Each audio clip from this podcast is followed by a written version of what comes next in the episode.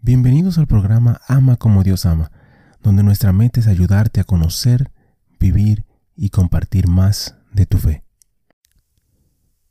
Ven Espíritu Santo, llena los corazones de tus fieles, enciende en ellos el fuego de tu amor. Envía tu Espíritu y todo será creado, y renovarás la faz de la tierra. Oh Dios, que has iluminado los corazones de tus hijos con la luz del Espíritu Santo, haznos dóciles a sus inspiraciones para gustar siempre el bien y gozar de su consuelo. Por Jesucristo nuestro Señor. Amén. Padre Celestial, te damos gracias por tu amor, por tu bondad y por tu misericordia. Te damos gracias en específico por todos los santos. Gracias por sus testimonios, sus ejemplos y sus vidas. Te pedimos que les permitas seguir intercediendo por nosotros y que nosotros podamos seguir sus ejemplos de humildad, de fe, de valentía y de amor. Guíanos, Señor, a través de esta reflexión y dirige nuestro camino hacia ti. Amén. Beato Antonio Luci, santo del día para el 27 de julio. Antonio estudió y fue amigo de San Francisco Antonio Fasani, quien después de la muerte de Antonio Lucy testificó en las audiencias diocesanas sobre la santidad de Lucy. Nacido en Agnone, en el sur de Italia, una ciudad famosa por la fabricación de campanas y artesanía de cobre, él recibió el nombre de Ángelo en el bautismo. Asistió a la escuela local dirigida por los franciscanos y se unió a ellos a la edad de 16 años. Antonio completó sus estudios para el sacerdocio en Asís, donde fue ordenado en el 1705.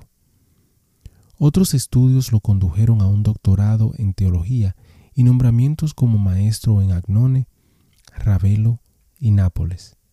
También se desempeñó como tutor en Nápoles.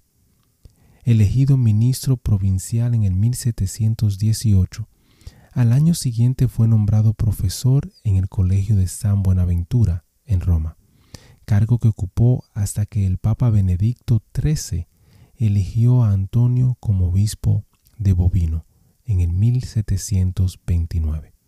El Papa explicó, he elegido como obispo de Bovino un eminente teólogo y un gran santo.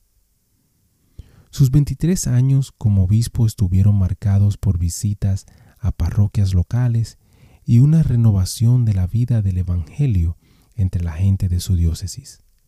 Dedicó sus ingresos episcopales a otras obras, educación y caridad.